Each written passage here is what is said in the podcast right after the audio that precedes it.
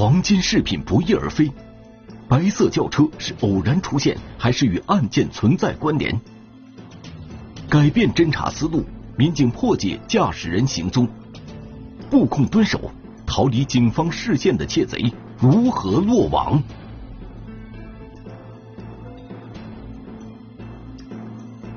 谁打开了保险柜？天网栏目即将播出。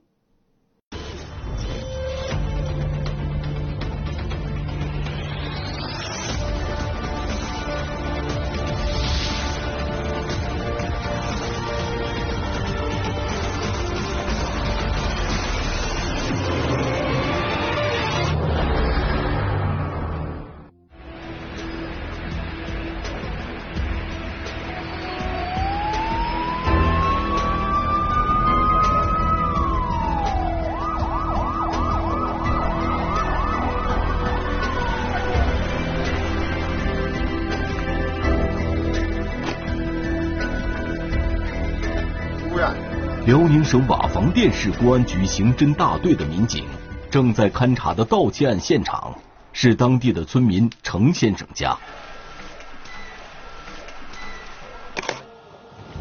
门锁未见异常。院子里房屋正面的门窗没有被撬过的痕迹，门锁也是完好的。屋里简简单单的看到一个。有一个足迹，但是不太清晰，没有价值。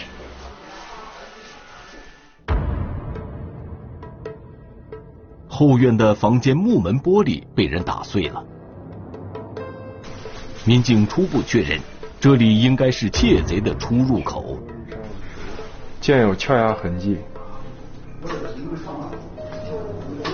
刀口大概在一厘米左右，玻璃上手印处。打碎那个门玻璃，伸手把那个里面的那个插销拉开之后，开门进来。同时，那个呃玻璃上我们发现有手套的痕迹，啊，应该是嫌疑人戴那个呃粗线手套进入室内。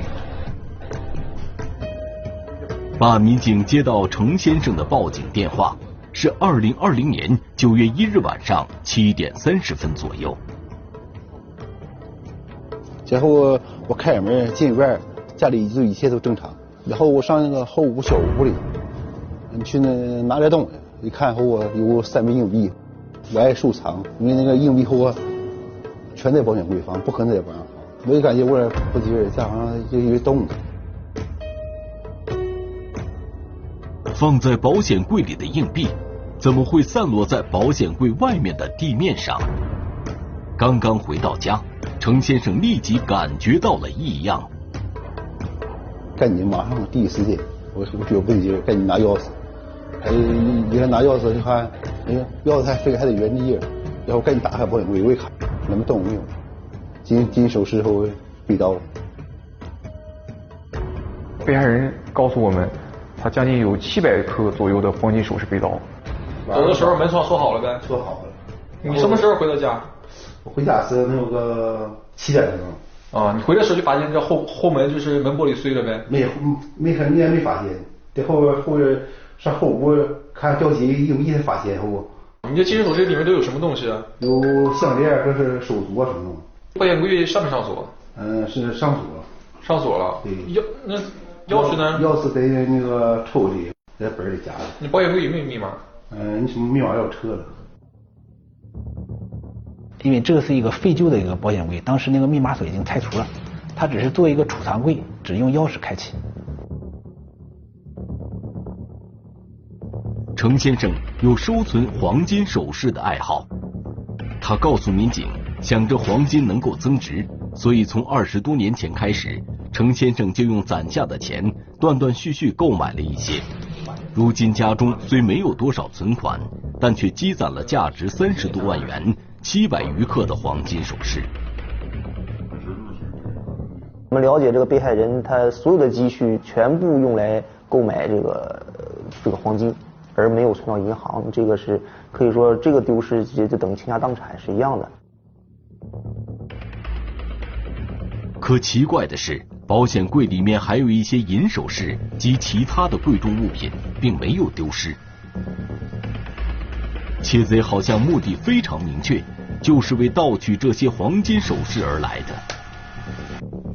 保险柜上见有撬，柜门上见有。保险柜柜门只有轻微的撬痕，柜门也不是被强力撬开的。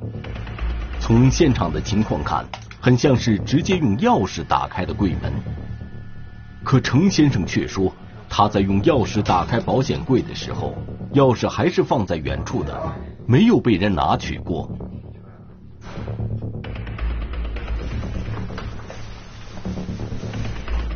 放钥匙那个位置，那个呃，就是他一个电视柜下面一个小小左嘛，小左上面有个抽屉，抽屉里放的那个金柜的钥匙。原位。就这把钥匙，是不是？还在这儿啊？你就除了这个就是钥匙可不一会儿，冷静下来的程先生回忆起来，他去拿保险柜钥匙的时候，感觉钥匙虽然是在原来的位置，与往常相比，好像有点轻微错位。只不过当时着急查看保险柜中的物品，没有多想。那么我们初步分析呢，是嫌疑人进到室内之后啊，翻找到了保险柜的钥匙。也是，反正马上进去了。询问程先生的时候，民警发现一个疑点：程先生平时很少外出，可是，在二零二零年九月一日这天，因为有急事，凌晨五点多他就离开了家。回到家就发现家中被盗了，一次外出家中就失窃，这会是巧合吗？嗯，当时是也分析了有两种情况，一种是外来人盗窃，对不对？另一种就是说，呃，熟人作案。那这也是六十 CT 吗？嗯。因为纯属个人爱好，从程先生的话里，民警确认积攒黄金首饰这件事，也只有程先生的家人知道。他周围的亲戚朋友，就是特别要好的直系亲属，都不知道他家里有这些金银首饰。看来，其他人因财起意，从而行窃的可能性不大。为了查清事实，在勘察现场的时候，富州城派出所的民警对程先生家周围的邻居进行了走访。有村民告诉民警，下午一点多的时候，他曾看到在程先生家附近出现过一辆陌生的白色轿车，因为这辆车他在村庄里从未见过，所以印象深刻。白色轿车会是来做什么的呢？民警马上展开了调查。外边在这个路的南侧有一个监控录像，正好能照到往他家走的这个小路。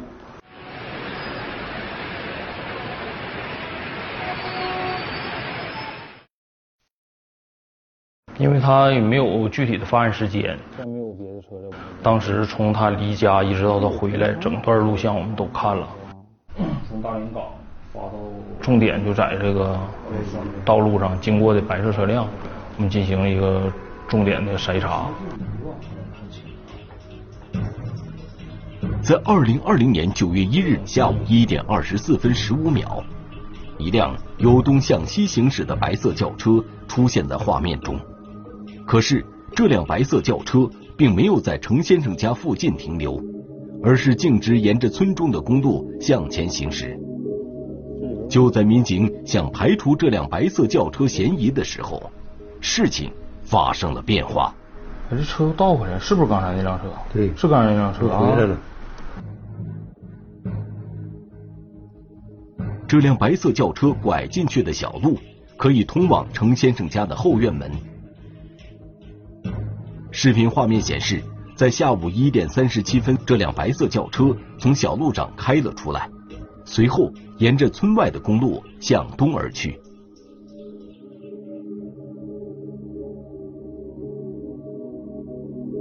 程先生的家位于村中的最东侧，在程先生家的西面和北面分别有几户居民。从白色轿车驶入小路到再次出现，相隔了十三分钟。这十三分钟的时间到底发生了什么？这个白色轿车的驾驶员会是什么人呢？为了查找更多的线索，民警再次来到程先生居住的村子走访调查。案发当天中午，在被害人家周围这些邻居，就是在白色轿车出现的时间段，周围的邻居家既没有熟客或生客到访，也没有什么亲戚串门之类的。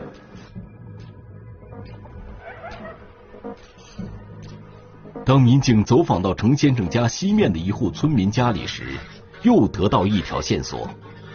这位村民曾经看到距离程先生家后门几米远的地方停过一辆小轿车。程先生家的后门非常偏僻，别说汽车，平时连行人都很少。村民当时感到非常奇怪，谁会把车停在这么偏僻狭窄的地方呢？没见着吗？没见着，俺家没看着。这车停了才走。不知道，俺俺俩走了，俺俩就走上娘们去买点东西，回来看就在，谁知剩下来就不知道。俺妈说俺闺女在家里，就没追回儿。白色车呗。是白色。轿子呗。对轿什么牌是不是？我没追回儿。嗯，这就没追回儿了。民警在村中两次走访，都有村民反映，在程先生家附近看到过一辆白色小轿车。从村民描述的停车位置来看，也完全符合是去程先生家的。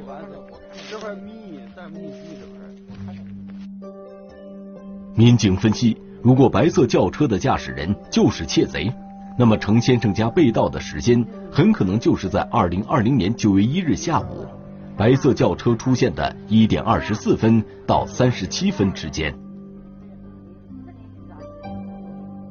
我们就将这辆白色轿车作为重点嫌疑车辆进行排查。可是，程先生收存黄金首饰这件事，只有家人才知道。白色轿车上的人又是从哪儿打听到的呢？进一步侦查。民警对白色轿车有可能途经的路段展开走访，并对沿途所有公共视频进行了调取。终于，在村东口一个商店的视频画面中，再次捕捉到了白色轿车的影像。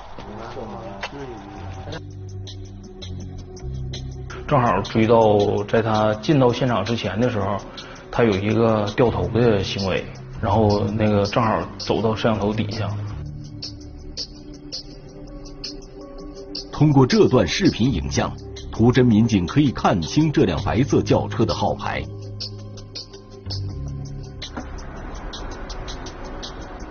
扩大侦查范围，民警发现，在二零二零年九月一日中午十二点五十五分，白色轿车进入了富州城镇地界，并一路向着程先生居住的村庄驶去。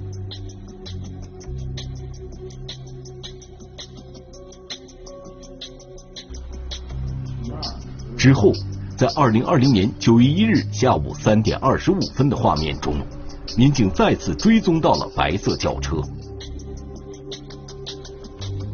这案后从火车城出来了啊，在这个冲马线上看见。啊，对对对对，他说哈。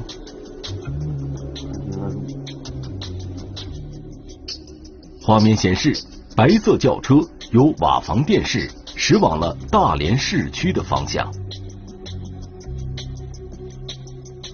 一个卡点拍到了这个车的一个正面的那个图片，感觉里面是个男男士，啊，一个男子，啊，在里面坐的，开着这个车。但是照片并不清晰，民警无法辨识此人的相貌，也看不清车里有几个人。民警追踪车辆，以车找人。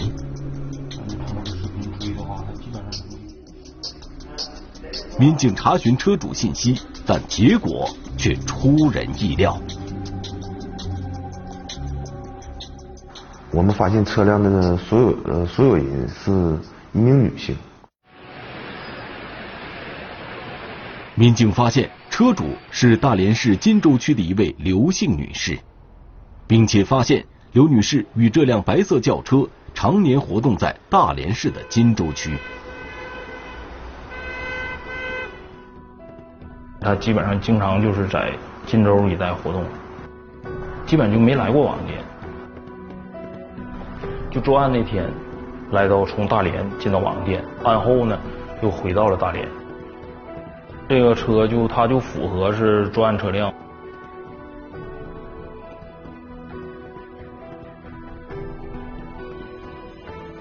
稳妥起见，瓦房店警方派出侦查员到刘女士居住的小区展开了走访。了解到，在二零二零年九月一日那天，曾经有居民见到刘女士在小区的棋牌室里玩牌，这件事也得到了棋牌室老板的证实。之后，民警得到线索，有人证实，在刘女士玩牌的时候，曾经有个年轻男子来找刘女士，之后。就开走了刘女士的那辆白色轿车。我们现在排除一个嫌疑人的手段，主要是就就是说他是否到场，啊，是否经过这个案发地。嗯，当时我们对这个呃车主的这个研判，发现他没有来过网店。啊，这个有两种，一种是固定车位。为确保信息准确，民警查看了小区公共视频。确认，在二零二零年九月一日上午十点多，一个年轻男子开走了刘女士的轿车。至此，警方排除了刘女士涉案的嫌疑。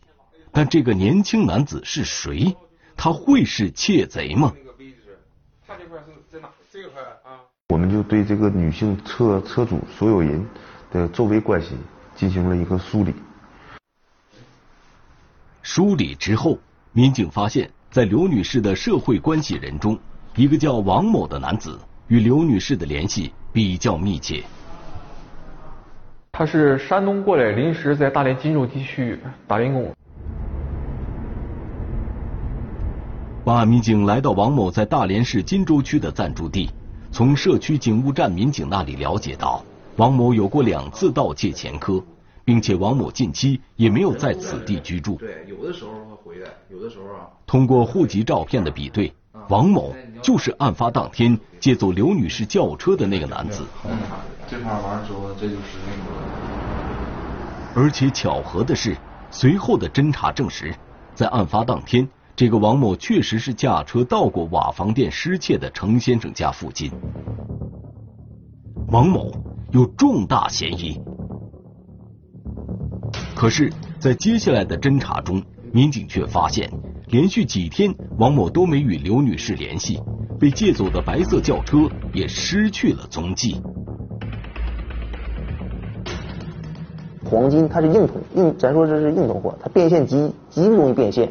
如果变现了，说白了，这个老百姓的损失也就没有了。我们再抓到人，没有挽回不了损失，实际上对老百姓来说，这个就没有太大的意义。二零二零年九月八日下午。在大连市金州区调查王某的民警终于得到线索，王某驾驶的白色轿车出现在了一家商场附近。机不可失，刑侦大队组织多名警力前往寻找王某。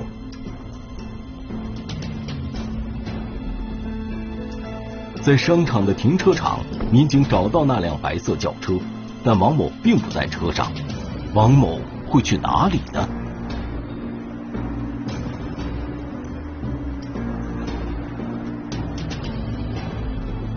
因为周围都是商业圈嘛，既有首饰加工回收的，还有商场所谓那个那个卖金银首饰的。我们当时怀疑王某极有可能把这批他偷来这些的黄金首饰到呃二手回收的加工点去卖。民警围绕周围的商业区仔细查找了一圈。但仍然没有王某的踪迹，于是民警决定在白色轿车附近蹲守，严密监视着那辆白色轿车。因为当时人流非常多，怕他如果嫌疑人上车了以后，我们再抓捕就相当困难了。布控蹲守了大约一个小时。在二零二零年九月八日下午三点三十分左右，民警突然发现白色轿车的车灯闪了一下，很显然有人是在遥控打开车门。见此情形，布控的民警迅速向白色轿车靠拢。可奇怪的是，王某并没有出现在轿车前面。因为他有两次前科嘛，他对这块的反侦查意识啊也非常的强，抓捕这块就陷入了僵局。呃，怀疑是不是我们哪方面做的有些纰漏，让他警觉了。民警寻找着王某的踪迹。下午三点三十五分，侦查民警发现王某从附近一家超市中走了出来。民警立即上前将王某控制。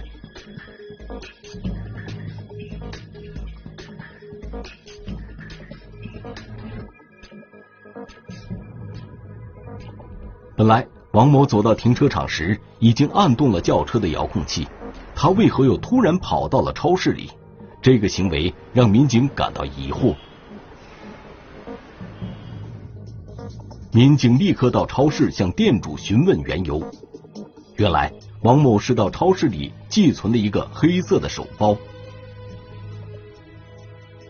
面对店主，说我把这个包寄存在你这，说如果我今天要是没来取这个包，你我给你留张纸条，你去联系纸条上这个人，把包取走。这个黑色手包里究竟有什么物品？王某为何要将包寄存呢？害怕有人抢，是不是是不是你包？啊，是我的包。这包里边装什么？呃，现金和那个身份证。现金多少钱？嗯，七七万多。这这七万多是哪来的？我妈我妈的。没有事啊。还有什么东西？还有什么？一个项链，一个手链。哪来的？我我都是我以前买的，半年前。三年前买的，现在搁哪放的？三年前在在我妈那放的。啊，这都是搁你妈。啊，对对对。好好。面对民警的询问，王某一直处于狡辩的状态。可是民警仔细辨认核对了王某包里的项链和手链，与程先生丢失的首饰特征完全符合。在警方出具的大量证据面前，王某对在程先生家入室盗窃黄金一案供认不讳。那么，嫌疑人王某是如何知道程先生家存储着大量黄金首饰呢？那犯罪嫌疑人讲呢，他当时也不是说特别有目的性的去被害人家，他是开车路过，呃，发现被害人家这个位置啊临近路边，啊，周围邻居也比较少，啊，所以说他就是临时起意，就是从被害人家的这个后门将后门玻璃砸碎，潜入到室内。上次盗窃是不是这样？是。你怎么进屋？我上后边进，后面走，从这边走的，从这边走一趟看见没？啊，麻烦。你钥匙当时是在哪发现的？就在这块儿。家里啊，就是这个保险柜啊，没有设密码，就是钥匙啊，轻易被这个犯罪嫌疑人找到了。再一个呢，就是家里啊，这个门窗啊，就是关键那些地方啊没有上护栏。那么这个也给犯罪分子啊进入室内啊提供了这个有利条件。我的嫌疑人说了，呃，看到这个金银首饰就非常惊讶，哎，迅速将上面的这个金银首饰拿走之后，下连下面那个银首饰都没有在意。王某盗窃得手之后，返回大连市，将黄金首饰低价卖给一个叫付某的人。获利二十三万元。事有凑巧，王某结识了一个女友，于是带着女孩来到商场，购买了一条价值五千多元的金手链。当他走到停车场，遥控打开轿车车门时，突然发现了民警的动向，于是便抛开女友，独自跑到超市里去藏匿赃款赃物。民警了解到，因犯盗窃罪。王某已经有过两次被判刑的经历，然而他为何还是不思悔改？他认为入室盗窃本身这个他可可很隐蔽，那么你你抓不着我，你也没有充足的证据来认定我那么他就可以肆无忌惮的去作案说白了就可以不劳而获。